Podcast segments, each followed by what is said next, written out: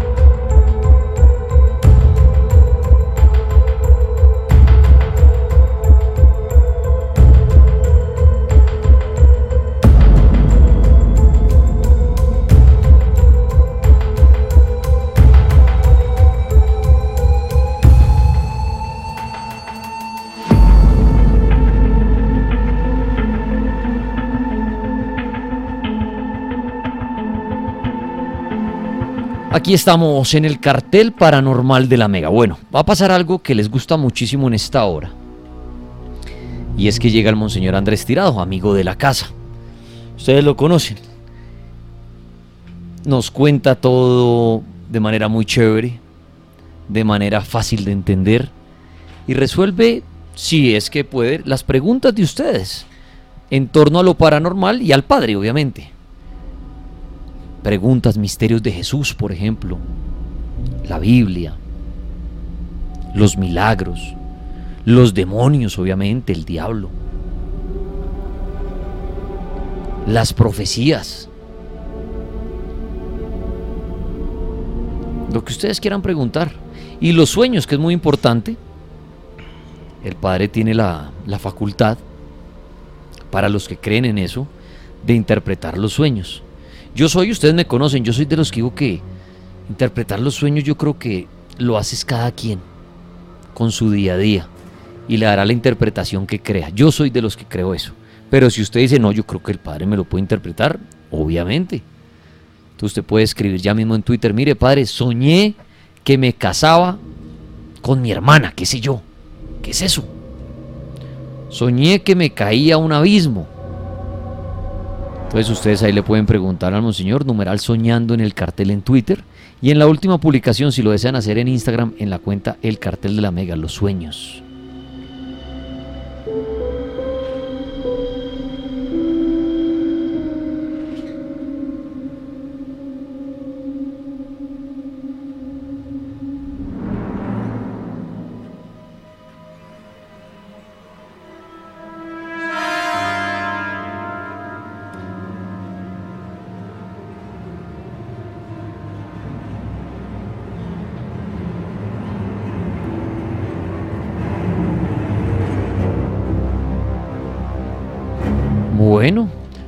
Monseñor Andrés Tirado, buenas noches, bienvenido al cartel, ¿cómo me le ha ido? Muy buenas noches a todos, muchas bendiciones. Aquí viniendo a compartir con estas lindas ovejitas descarriadas de, de Laguna y Danielito. Bueno, Monseñor. Todo muy bien. Mire que ahorita estábamos cerrando la anterior hora. y Un hombre contó la historia que dijo, mi papá se le apareció el diablo. Yo decía algo y no sé el padre qué opina de esto. Yo decía, bueno, realmente nadie sabe cómo es el diablo, físicamente si lo vemos, ni Dios. Pero ahora, padre, ¿usted qué opina?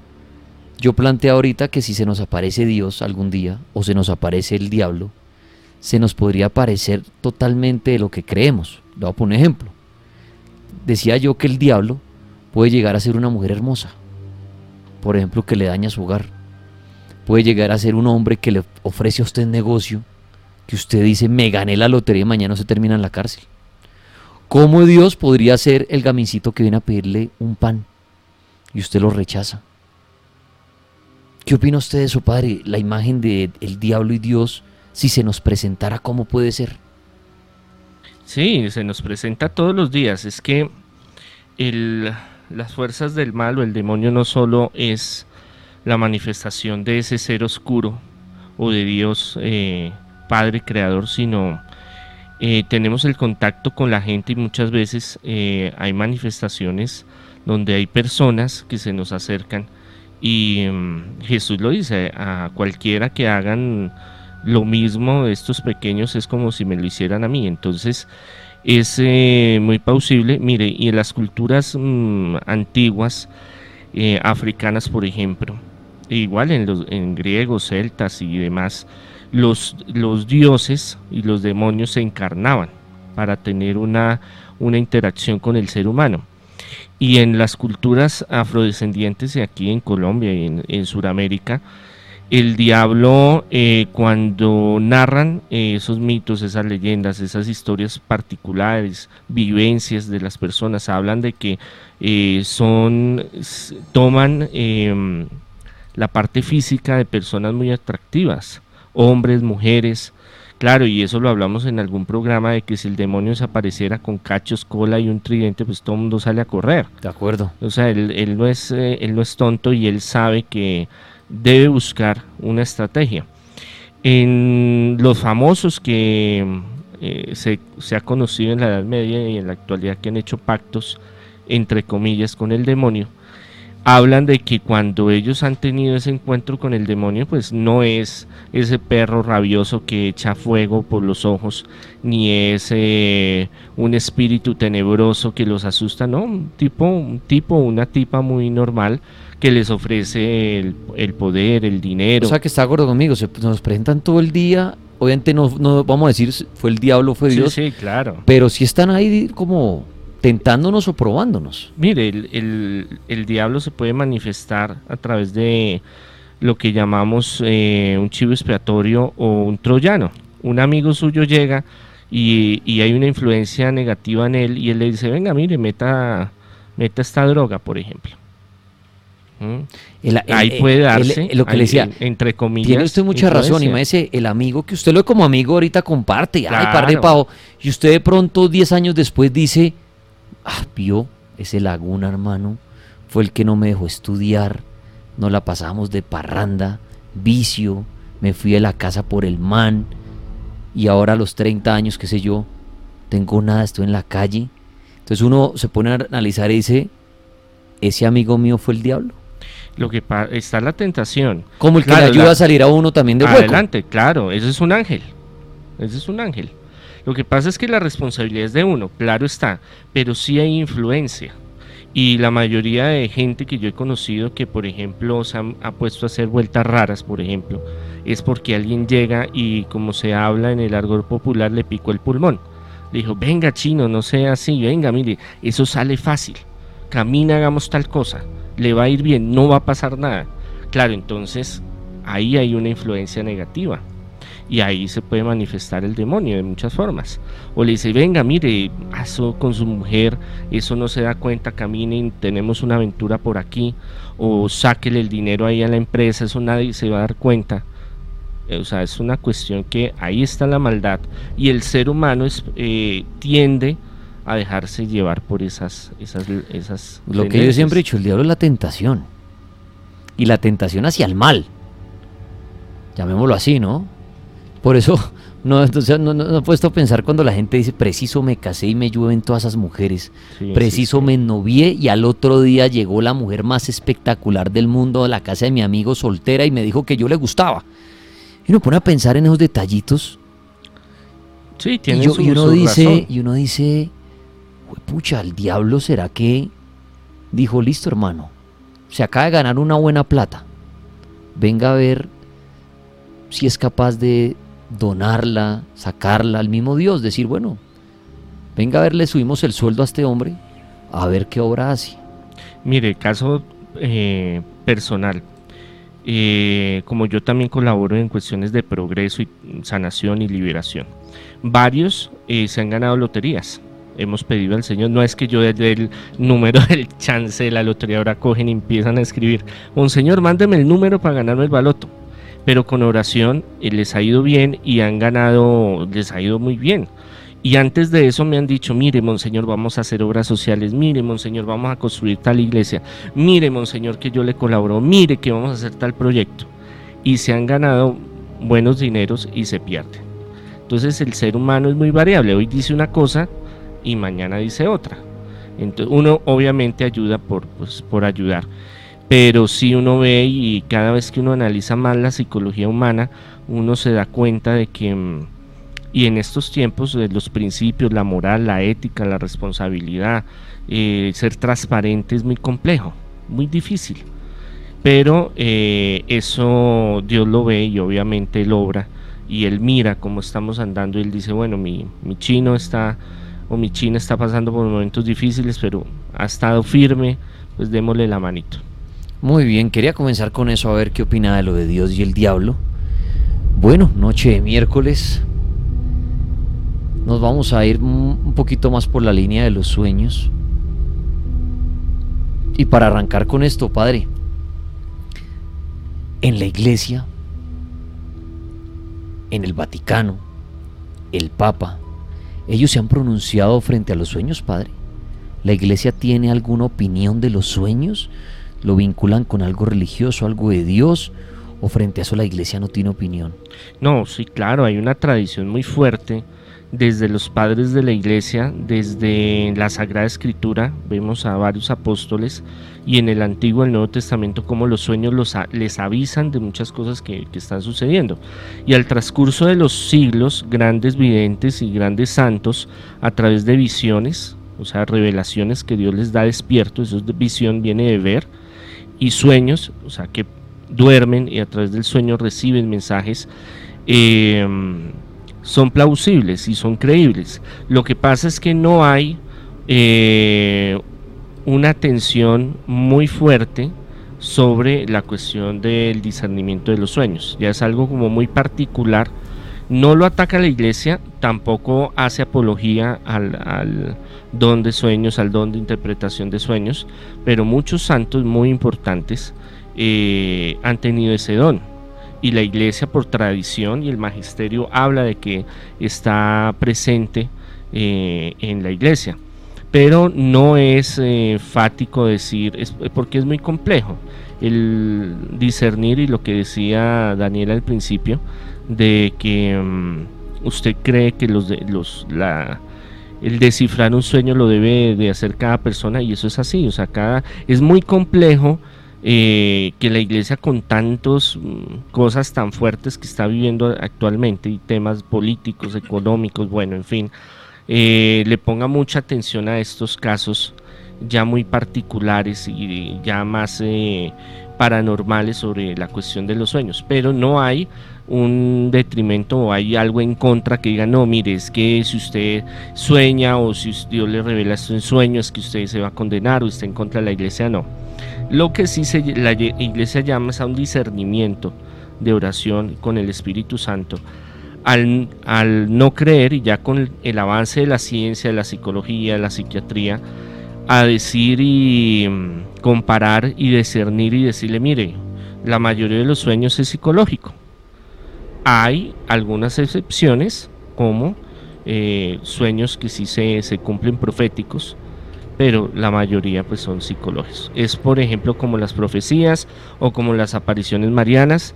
Eh, Garabandal, por ejemplo, lleva más de 50 a 60 años, si no estoy mal, me disculparán, no tengo el dato exacto en este momento, pero hasta ahora están en estudios y no han pronunciado un veredicto oficial de decir si son apariciones reales y todo lo que sucedió ah, en este lugar es cierto 100%, sino que está en estudio. Entonces, la iglesia siempre ha tenido esa política de, y todos años, todos son años. Entonces, una santificación, una beatificación, eh, un decreto, eh, un cambio en la parte doctrinal, llevan 20, 30, 50, 100 años, hay cosas que llevan 200, 300 años y los dejan ahí como en remojo a ver qué sucede. Muy bien, monseñor. Aquí hacen una pregunta interesante y es, Dicen, Monseñor, para la Iglesia Católica, ¿cómo es el Apocalipsis, el fin de los tiempos? Lo que pasa es que para la tradición de la Iglesia y eh, lo que Jesús eh, instauró, eh, esa semilla que dejó en los apóstoles, y el transcurso de la Iglesia todos estos siglos, sí se cree en el fin de los tiempos se cree en el apocalipsis, se cree que va a haber un momento en que se va a transformar. Con el paso del tiempo y el desarrollo de la teología, em, se, ha se ha cambiado esa forma de pensar de que es solo destrucción. Porque el Apocalipsis, que está en la Biblia, un libro tan eh, mm, de miedo, podría decir, que nos han metido, de destrucción, de caos, de los jinetes que van a destruir y las plagas y bueno, el anticristo y la bestia y el profeta. Y, eh, también tenía una, una forma de verse y estudiarse y encriptación, digámoslo, de ese, de ese tiempo. Eh, con Nerón y lo que estaba pasando el pueblo, las primeras comunidades cristianas y algunos judíos también de la persecución y de lo que iba a suceder, pero también tenía proyección al futuro de lo que puede llegar a suceder o de cómo puede llegar a suceder. Entonces la teología ha cambiado mucho desde la escolástica, desde la parte eh, del medioevo. Y mm, hay muchos teólogos que dicen, afirman de que no, que es un, relato eh, literario, una reconstrucción literaria que no tiene ningún sentido. Y otros que creemos que sí puede llegar a suceder, de pronto no de la forma en que está narrado, pero sí que puede darse porque Jesús mismo pues dejó esa, esa promesa de que él iba a regresar y que cuando él regresara las cosas serían muy diferentes. Acá dice Alex Deportes, dice, Padre, me soñé viéndome acostado en mi cama y de repente se me apareció frente a mi cara un rostro oscuro con cachos, mirada demoníaca. Inmediatamente grité y me desperté gritando. Y en otra ocasión Tuve un sueño similar. Saludos, cartel paranormal. Se soñó viéndose acostado en la cama y que de frente tenía un rostro oscuro con cachos y mirada demoníaca. ¿Qué es eso? Sí, a veces hay unas entre el preconsciente y el inconsciente cuando se está profundizando mucho en el sueño.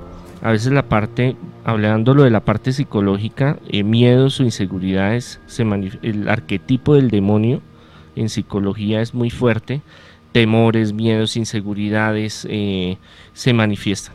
Pero en lo espiritual, en, lo paranormal, para darle ese nombre, eh, muchas veces cuando profundizamos en ese sueño que sentimos que estamos ya mm, eh, muy profundo, vemos o se sienten manifestaciones espirituales. Y nuestra mente lo que hace es reconstruir la imagen de un ser que usted en su banco de datos dice, este es el demonio porque no lo han inculcado. Pero para otras culturas el demonio es muy diferente. Físicamente, como lo conocemos nosotros, es una reconstrucción de la Edad Media. Un monje que le dijeron, venga hermanito, yo necesito que usted me arme el demonio, porque es que no sabemos cómo es el demonio, porque usted entra a la Sagrada Escritura y a la tradición de la iglesia y en ningún lado usted va a encontrar que tiene cachos, cola, los ojos son rojos, tiene un tridente que le quiere chuzar el rabo. Usted no lo encuentra en ningún lado es algo que la iglesia en la, en la Baja Edad Media, en esa teología del oscurantismo, dice yo necesito un arquetipo, un símbolo de terror. porque yo necesito que ellos vengan a mí llenos de terror, porque yo necesito que ellos eh, sientan que nosotros somos la salvación. Entonces, ese, ese arquetipo, ese diseño psicológico que nos han metido, que fue tomado de varias religiones diferentes, es el modelo del, del macho cabrío, del tridente, y muchas veces en nuestro banco de datos, en nuestro inconsciente, cuando hay una manifestación espiritual, nuestra mente lo organiza de esa forma para que sea familiar y usted sepa quién es, así se asuste. Entonces muchas veces profundizamos en el sueño y hay entidades que se manifiestan que no es el demonio, es algún espíritu bajo por ahí o alguna energía que está molestando, pero usted, usted inmediatamente lo asocia a que es el, al que es el, el, demonio. el demonio. Dice Diane aquí, yo desde muy niña he tenido un sueño curioso. Solo cambia el contexto, pero es el mismo. Veo aviones caer e irse despedazando al caer. Eso me da muy perturbada, porque se ve se siente real. De hecho, me da pánico ver o escuchar aviones volar. Quisiera saber eso qué significa. Carl Jung y, sus arquetipos siempre hablaba de que el soñarse, igual pues de Sigmund Freud, en caída o que usted está en un, en un avión y se cae, usted ve aviones cayéndose, o usted se cae a un precipicio, o ve gente cayéndose a un precipicio, son inseguridades, miedos y de pronto algún trauma en la niñez. Pero en lo espiritual eh, son circunstancias, son cuando hay un sueño muy repetitivo, es como un código intuitivo que la persona tiene, que les, desde la parte onírica le están diciendo, mire, cuando pasa esto, es porque sucede tal cosa. Se le vuelve como su diccionario personal. Entonces eh, hay personas que sueñan, por ejemplo, con culebras. Este es muy famoso. Y que cuando se sueñan con eso, pues se sueñan con problemas, chismes, dificultades, traiciones. Y hay personas que se sueñan con eso, inmediatamente suceden esas cosas. Porque muchas personas hemos hablado de ese tema y me dice, mire, monseñor, yo siempre que me sueño un día, dos días, se forma un problema, hay chismes, hay inconvenientes, me meten en líos y eso es como un aviso, una premonición de lo que va a suceder.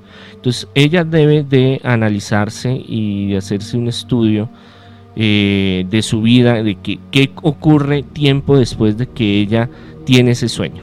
Es muy importante porque cuando se repite en la parte espiritual es porque tiene algún mensaje. Muy bien, es el Monseñor Andrés Tirado esta noche invitado. Vamos a abrir las líneas. Si usted quiere hablar con el Padre, preguntarle lo que usted desee de brujería, tema espiritual, ángeles, demonios, Jesús, los sueños también, que tanto les gusta a ustedes que los interprete el Padre, pueden ya mismo en esta noche consultar al Padre.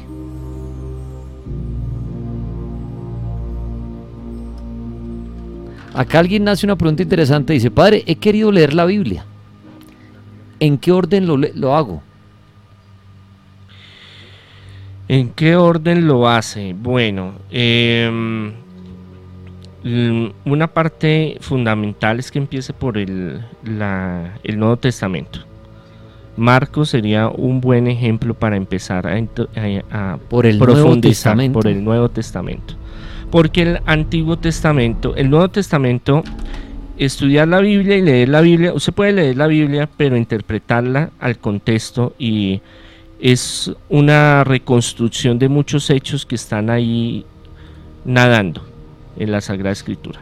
Entonces, eh, mucha gente queda perdida porque dice, no, es que Jesús dice que si tu ojo te hace, eso lo leímos en el Evangelio hace unos días en la, en la liturgia, si tu ojo te hace eh, pecar, sácatelo, si tu mano te, te hace pecar, tela porque es mm, fundamental ir al reino de los cielos, eh, preferiblemente mocho y tuerto que, que perderse. Entonces hay mucho simbolismo, hay mucha parte exegética de, de, mirar el contexto judío, o sea, hay muchas cuestiones que a veces es difícil entender, usted coge la Biblia y usted quiere empezar a leer y va leyendo y se le pasa una cosa y la otra y usted se enreda y dice, uy no, yo no entendí esta vaina o la entendí mal o de otra forma. ¿Qué pasa con los evangelios? Los evangelios, por lo que nosotros somos de cultura cristiana católica, en películas, en representaciones en la iglesia, en celebraciones, en liturgia, estamos más facilita hay una facilidad para comprender y asimilar las cosas. Si usted le hablan de Juan el Bautista, usted inmediatamente ya lo asocia y dice, ah, no, ese fue el que cogieron y decapitaron y, está por allá en el desierto. Entonces hay algunas cosas que le va a brindar a usted una, una, una entrada más fácil para entender. Pero por ejemplo, si usted se pone a leer el, Evangelio de Juan, es muy místico, es muy judío y es muy espiritual. Entonces, que el verbo se encarnó y se hizo hombre. Y usted, uy, ¿cómo es esa vaina? Ahora, si usted empieza a leer el Antiguo Testamento, ¿por qué recomiendo empezar con el Nuevo Testamento?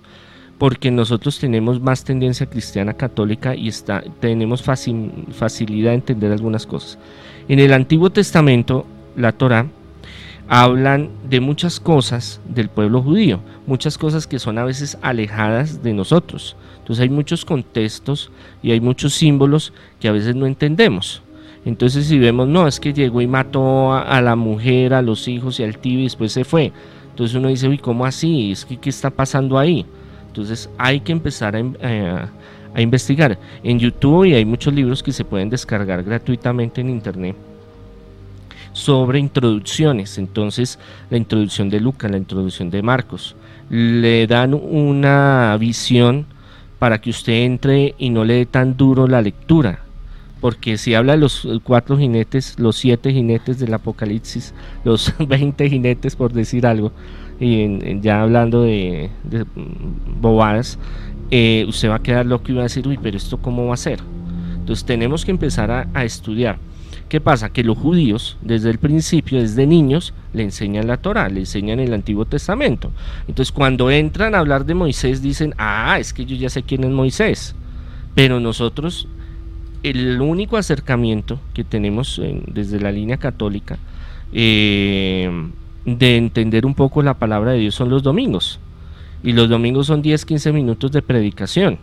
Entonces usted entra y a veces no le pone ni cuidado entonces usted llega a su casa y quiere entender la Biblia y pues obviamente tiene se le conflicta todo. Es como los musulmanes que les enseñan desde chiquito y se lo aprenden de memoria el Corán.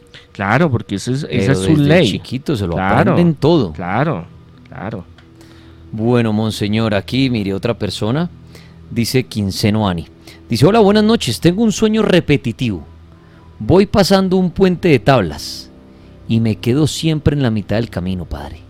Quiero seguir y no puedo. Y el agua es negra. Gracias. Bueno, cuando se repiten, y eso lo hemos hablado varias veces, este tipo de sueños eh, es un mensaje que Dios le está dando. Eso sí hay que tenerlo bien claro de algo que está sucediendo en la vida particular de esa persona. En psicología quiere decir miedos, inseguridades, cosas que no cumple, cosas que no termina, que es una, una, persona muy desorganizada, que es una persona que se pone metas, es muy soñador, sueña mucho y no cumple nada. Eso en la parte psicológica. Pero en la parte espiritual son dificultades y cosas que, que el enemigo presenta, circunstancias en la vida que se presentan y que nosotros no logramos superar. Entonces, si, como queda la mitad y no termina, es algo que siempre le queda pendiente desde la parte espiritual. Puede ser en lo sentimental, en la salud, en lo económico, en lo académico, en, la familia, con los amigos. Hay algo ahí que es eh, un bloqueo espiritual que trasciende sus otras áreas del ser. Muy bien, vamos a las líneas. Aló, la Mega. Aló, buenas noches, la Mega. Buenas noches, ¿con quién hablamos? Habla con Carlos. Carlos, bienvenido al cartel paranormal de la Mega.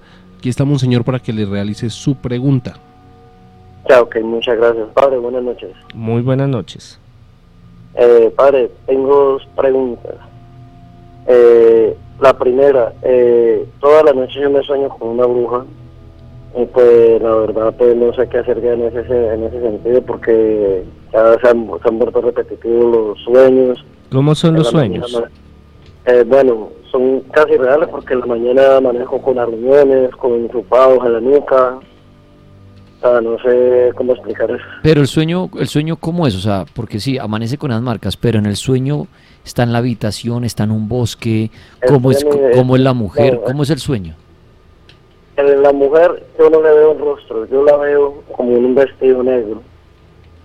Pero, o sea, yo me levanto, me levanto asustado, me levanto sudando frío. Por eso, pero, pero espere, hablemos del sueño. La ve con un vestido, pero ¿en dónde están?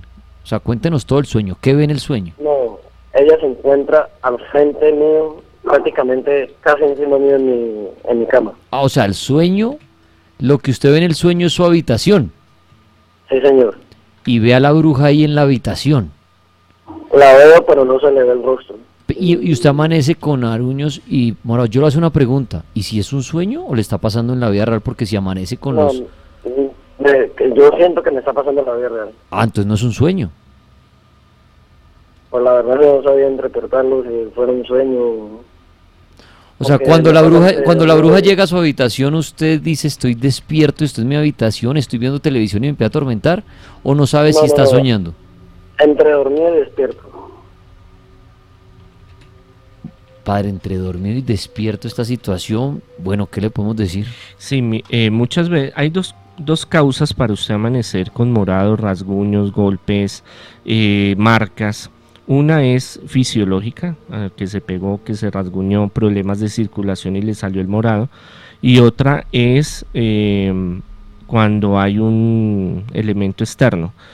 Cuando es biológico, usted no tiene ningún sueño, tiene sueños diferentes, pero usted amanece pues con esas características. Pero cuando hay una influencia demoníaca maligna, sí hay una, un patrón común y ese patrón común es que en las noches hay un ser que se manifiesta y en ese entre dormido, despierto, entre, entre el sueño profundo y la vigilia, está eh, esa manifestación de sentir miedo, de sentir que lo priven, de sentir eh, cosas en su organismo eh, como corrientazos, como rasquiña, como fastidio, eh, calor o frío y levantarse pues con rasguños, moretones, golpes, esto.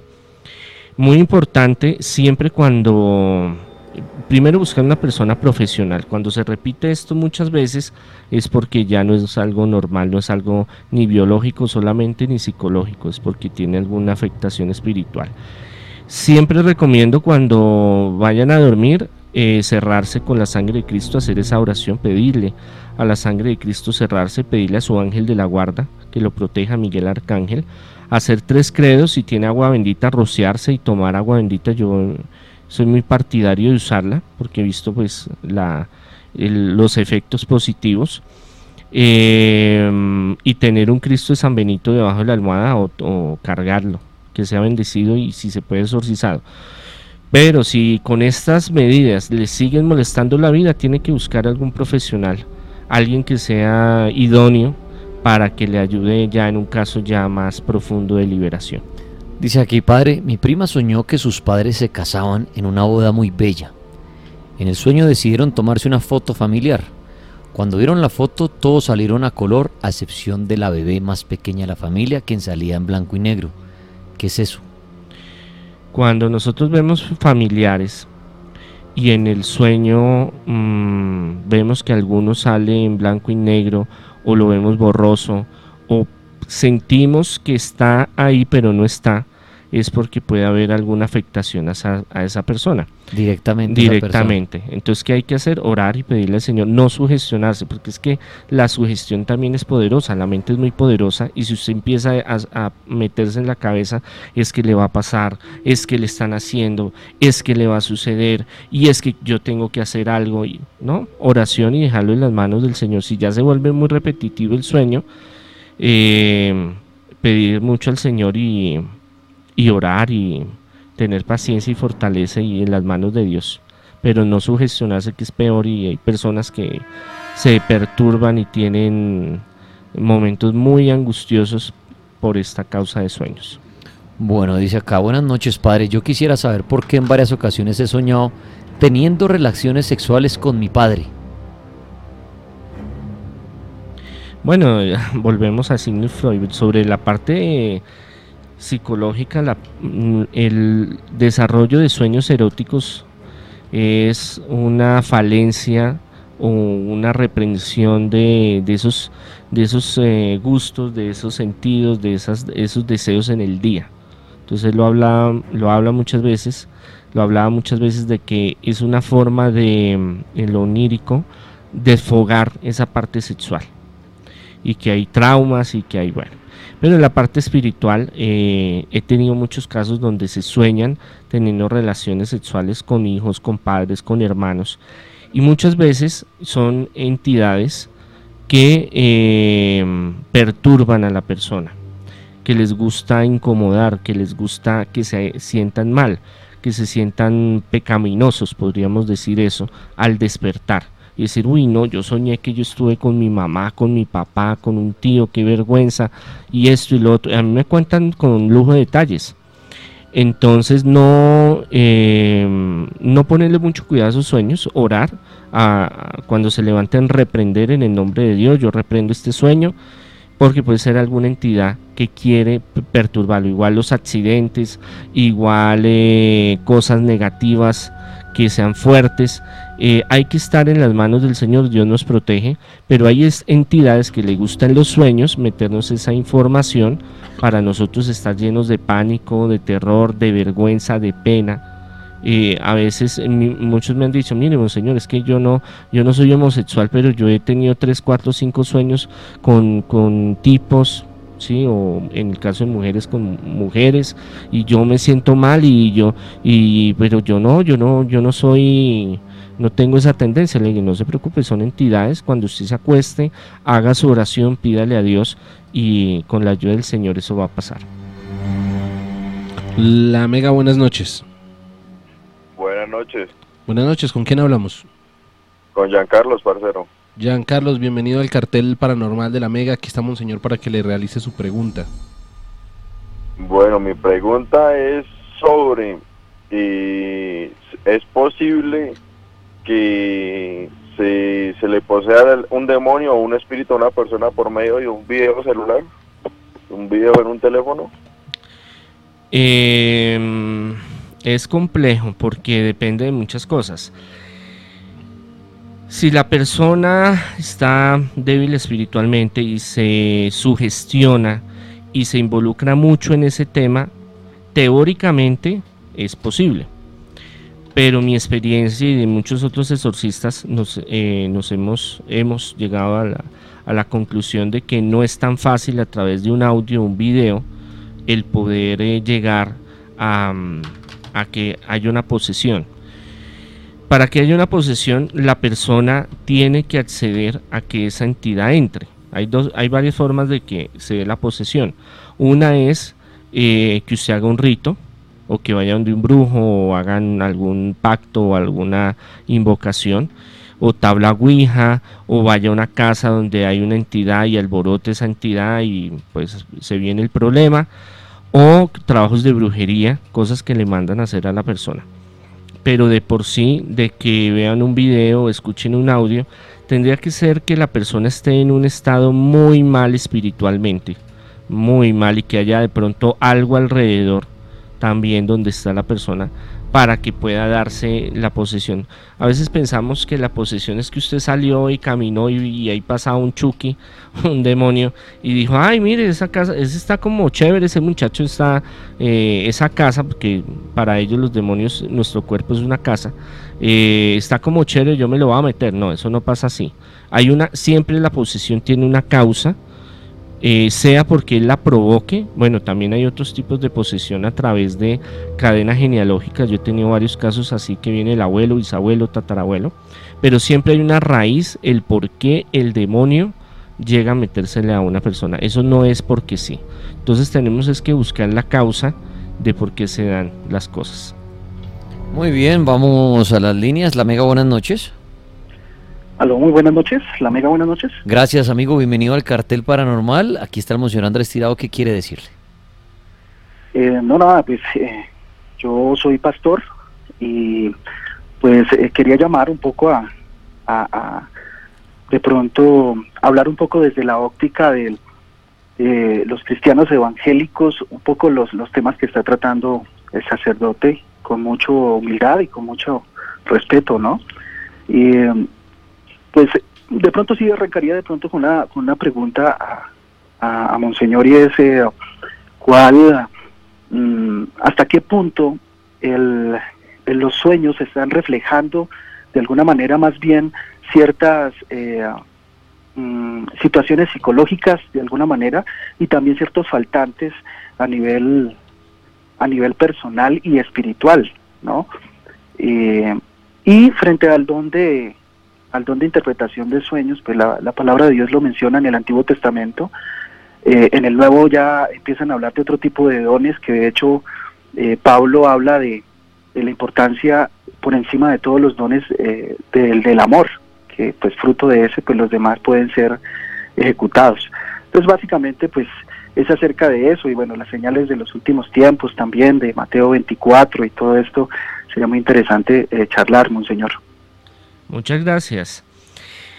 Eh, sobre mm, la división entre lo psicológico y lo, profético o el don de sueños o una revelación, es muy complejo, por eso cada persona es un un individuo único único y la relación que él tiene eh, en su vida cotidiana, en la parte espiritual, en la parte psíquica, en la parte emocional, tiene mucha influencia en lo que él está viviendo. Por eso siempre lo hemos dicho eh, cuando hemos hablado acá con Daniel sobre la interpretación de los sueños, es algo muy particular y único, aunque a veces hay personas que han tenido a lo largo, y usted debe saber, en el Antiguo Testamento el Nuevo, y en el Nuevo, revelaciones donde eh, son, hay unas que son revelaciones globales de cosas que están sucediendo a la humanidad como tal, o que le va a suceder a, la humanidad, o que le ha sucedido. Y en eso vemos también a los profetas del Antiguo Testamento, y vemos también en el Nuevo Testamento eh, algunas revelaciones en ese caso.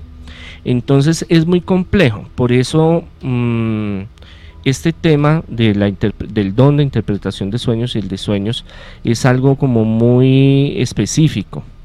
No es una cuestión de que mm, eh, se trabaje de forma global.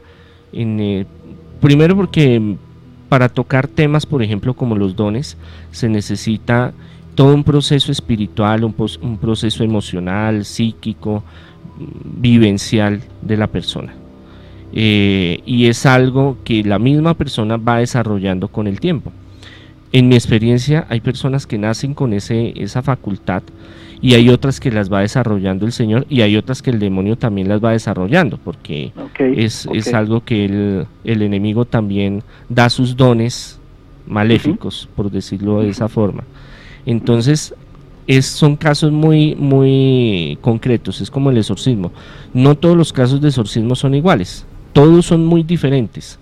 Hay particularidades, hay cosas que los conectan unos a los otros, pero en sí cada caso es muy diferente. Entonces, llegar a, discernir el caso de uno y del otro, por eso yo hablo desde los dos términos, desde la parte científica o psicológica y ya la parte que eh, yo creo que puede ser espiritual pero es solo la persona y él ante Dios que sabe realmente si es algo eh, profético o si es algo psicológico.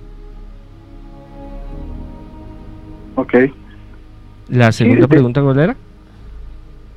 No, no, pues, pues, básicamente pues estaba hablando acerca de las señales de los últimos tiempos que hubo un oyente que preguntó acerca de, cómo leer Apocalipsis y, pues desde la doctrina cristiana evangélica la idea de leer Apocalipsis es acompañado de, de Daniel, acompañado de, Jeremías, de Isaías, para poder comprender, ya que Apocalipsis pues, fue escrito por, por Juan en la isla de Patmos y por eso utiliza muchas figuras dentro de dentro del, del libro de Apocalipsis, fruto de que pues obviamente sus escritos eran revisados y pues eh, el anunciar a Jesús pues en ese momento era una era un delito.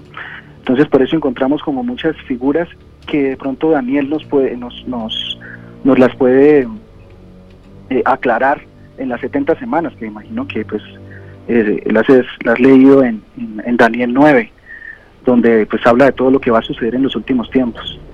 Claro, mire, es que cuando los apóstoles y los discípulos de los discípulos y los discípulos trabajan en todos el proceso de reconstrucción de los hechos de Jesús en los evangelios,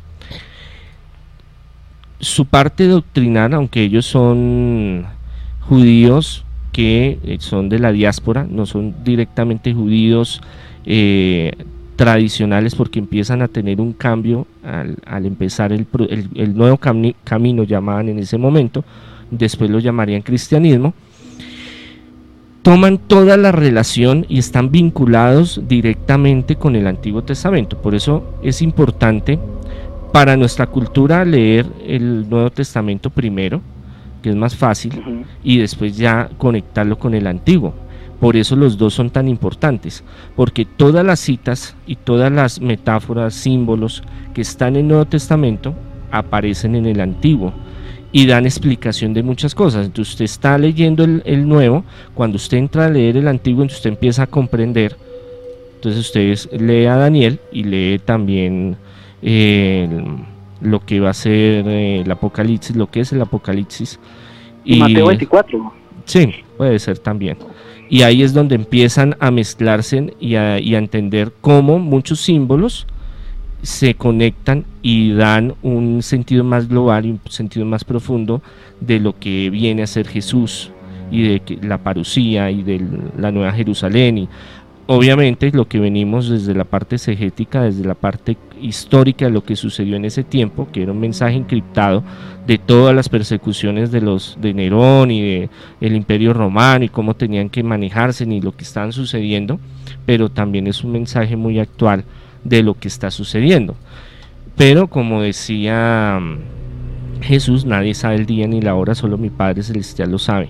Entonces es muy complejo y podemos eh, analizar muchos puntos que ahorita actualmente están sucediendo de, de, podríamos decirlo desde la parte profética del fin de los tiempos, pero no podemos llegar a decir es que va a ser mañana o en ocho días o en 15 días, porque todos los que han dicho que eh, en, el 2000, se- mm, en 1996, en el 2000, en el 2012, y pues mm, con mezcla de otros, otras culturas y otras, otros pensamientos. Entonces es, es complejo, pero sí podemos decir que estamos viviendo circunstancias muy difíciles que se asemejan a muchas realidades que muestra y proyecta el Antiguo y el Nuevo Testamento.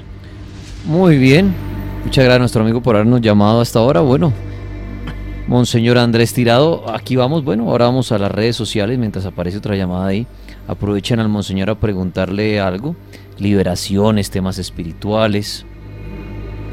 Aquí hay una pregunta y dice, Monseñor, me, bueno, acá dice, me contó un, bueno, un familiar me contó que hubo un caso de levitación una vez en una ceremonia o exorcismo. ¿Estas cosas pueden llegar a pasar? Yo he estado en exorcismos donde han habido levitaciones no muy, muy de muchos centímetros del piso, ¿no? unos 10, unos 15, unos 20. Casos muy raros. O sea, que sí flota. Sí, claro. Y, y es que la levitación no es solo un, un fenómeno de los exorcismos. La levitación se puede llegar a realizar bajo estados alterados de conciencia. A través de la hipnosis también se puede llevar a que el cuerpo mm, maneje el estado de la gravedad, invierta el estado de la gravedad para que pueda haber una levitación. En algunos casos de exorcismos, rara vez, uno en un millón, podría decirlo, hay esos tipos de fenómenos. Pero en la realidad la mayoría de los exorcismos es como los que hemos hecho aquí en, en, en- en la Mega, que gritan, hay que cogerlo entre varios, Fuerza, gritos. fuerza, eh, xenoglosia, hablan otros O idiomas. sea, ya para que haya una levitación ocultas. tiene que ser... Claro, estar un demonio ahí metido.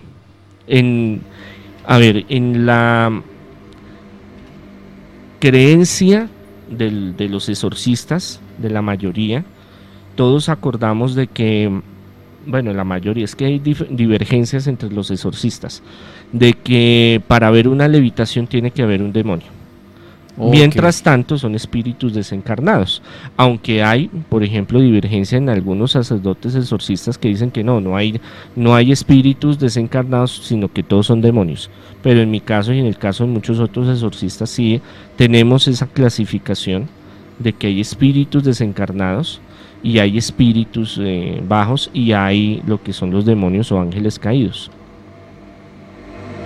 Muy bien. La Mega, buenas noches. ¿Aló? Bueno, aquí no. ¿Aló, la Mega? Sí, buenas noches. Buenas noches, gracias por llamarnos. ¿Qué le quiere decir al Monseñor Andrés Tirado? Sí, buenas noches. Eh, mi nombre es Andrés González. Tripas, buenas noches. Buenas, Muy Andrés. buenas noches. Muy, buena- muy buenas noches. Eh, Monseñor, acerca de un sueño que he tenido en varias ocasiones, eh, no he podido como de pronto eh, darle como respuesta de sueño, ni, tampoco como averiguar con alguien. Se me dio la oportunidad, pues otra vez que me entró la llamada, gracias. Eh, y es el siguiente.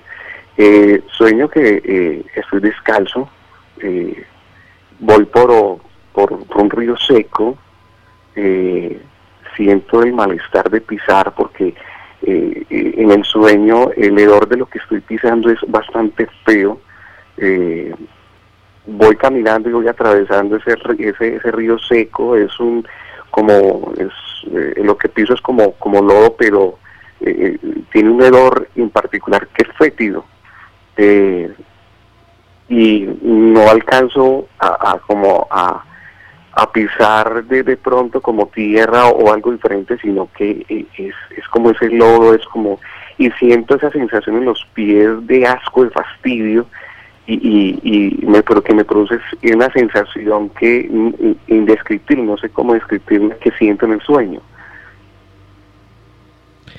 ¿Y hace cuánto se ha tenido ese sueño? ¿Cómo se le repite?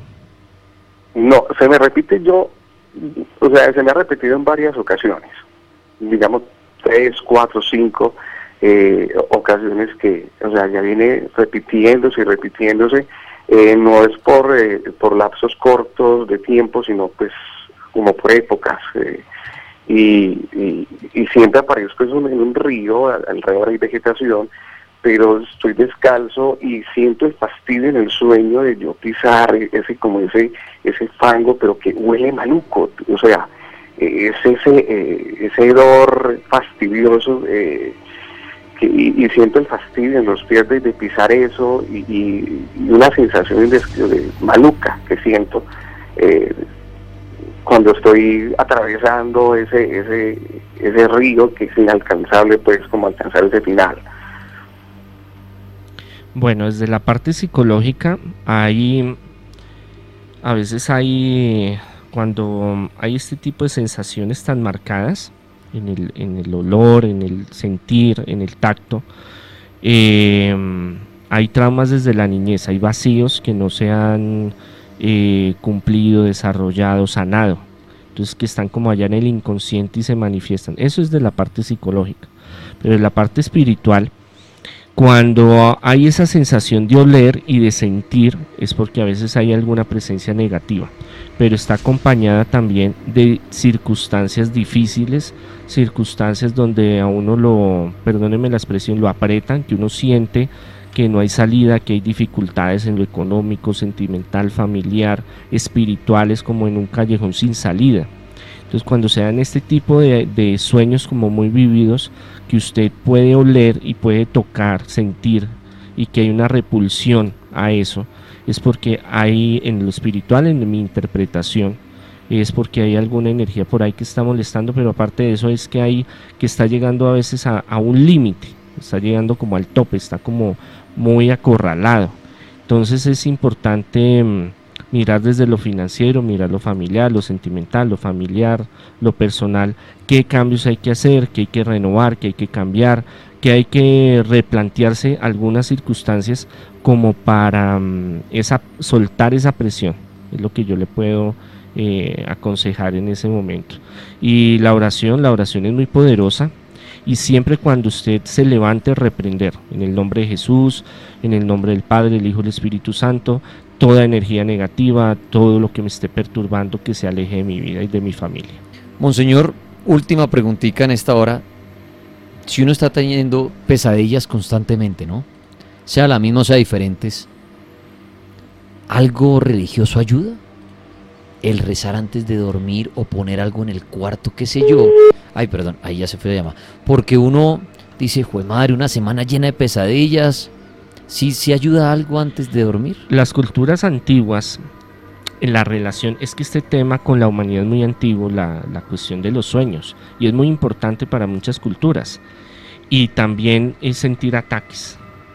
Entonces tienen, cada religión y espiritualidad tienen como unos rituales y tienen unas protecciones y tienen unas contras, por llamarlo así, de ese tipo como forma cotidiana de protegerse en, los sueños. Y mm, psicológicamente, médicamente, la oración y el aferrarse a algo religioso, eh, hablamos del efecto placebo, inconscientemente le da a usted como una seguridad. Entonces psicológicamente ya usted parte con una ganancia de, según su credo, su religión, de que tiene algo que para usted simboliza un poder. Estamos hablando desde la parte psicológica. Y que eso le va a permitir eh, autosugestionarse y pensar de que usted está blindado. Pero la parte ya religiosa, espiritual y física también podríamos hablar. Hay elementos que ayudan muchísimo. Por ejemplo, hablamos hace un rato del agua bendita y exorcizada.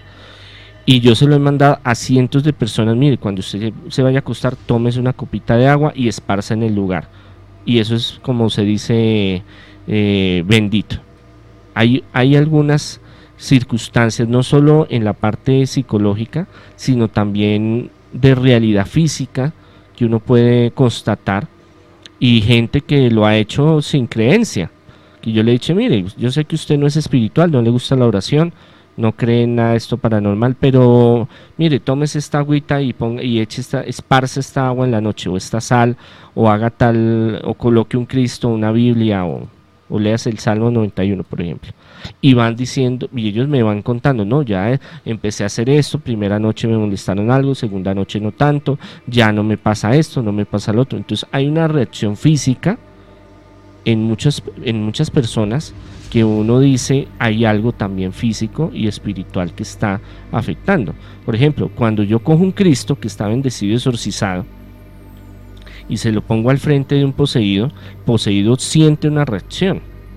Si yo cojo agua normal y yo se la echo a un poseído, el poseído no siente nada. Yo le echo agua exorcizada y es pullido, hay alergia, siente que se queman, gritan, porque hay un efecto físico ahí espiritual. Y eso es algo que uno mismo va eh, experimentando, de que hay, hay, ayudas en todas las religiones, como le digo, tienen su, su forma, sus rituales. Nosotros somos cristianos católicos, tenemos también nuestras herramientas. Monseñor, el solo hecho de llevar una botella de agua a la misa, por ejemplo, ya quedaría bendita.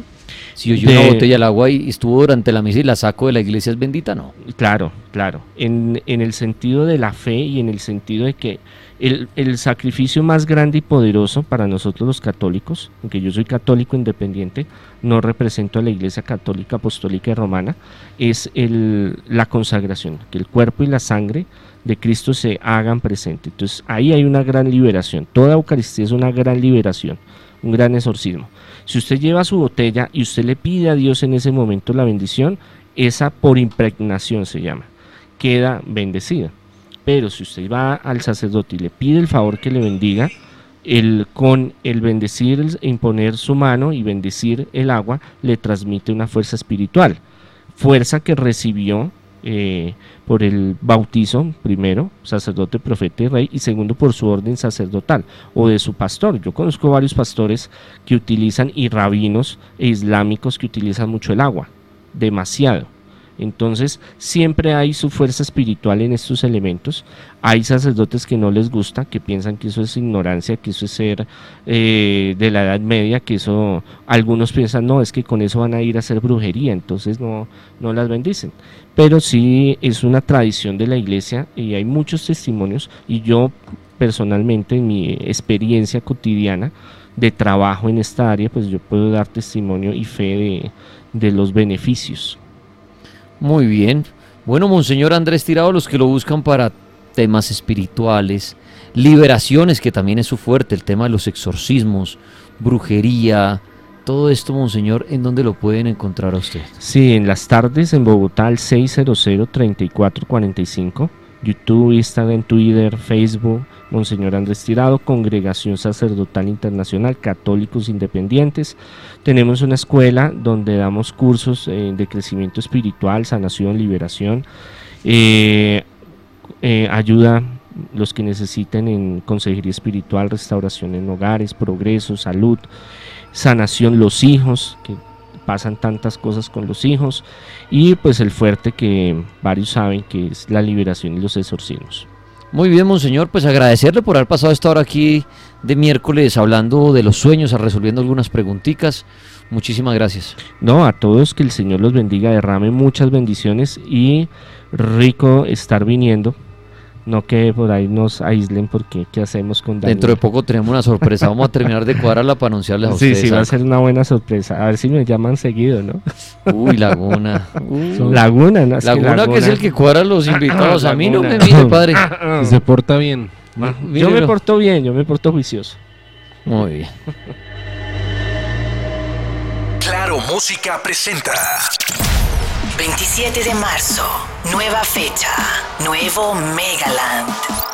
con Carol G. Pero si le ponen la canción, Sesh. Arcángel. que sigas con él. Danny Ocean. Mike Towers. Darrell. Cali y el Dandy. Mau y Ricky. Que me muero por besarte. Sebastián Yatra. Ella quiere 24 Dalex. Te quiero pa' mí, no te quiero pa' más. Lalo Ebrard. Me encantaba que el chocolate. Fumarato. Host DJ, Dani Tres Palacios. Megaland. Cambia tu boleta 2019 por la nueva entrada en puntos oficiales tu boleta. 27 de marzo, nueva fecha, nuevo Megaland.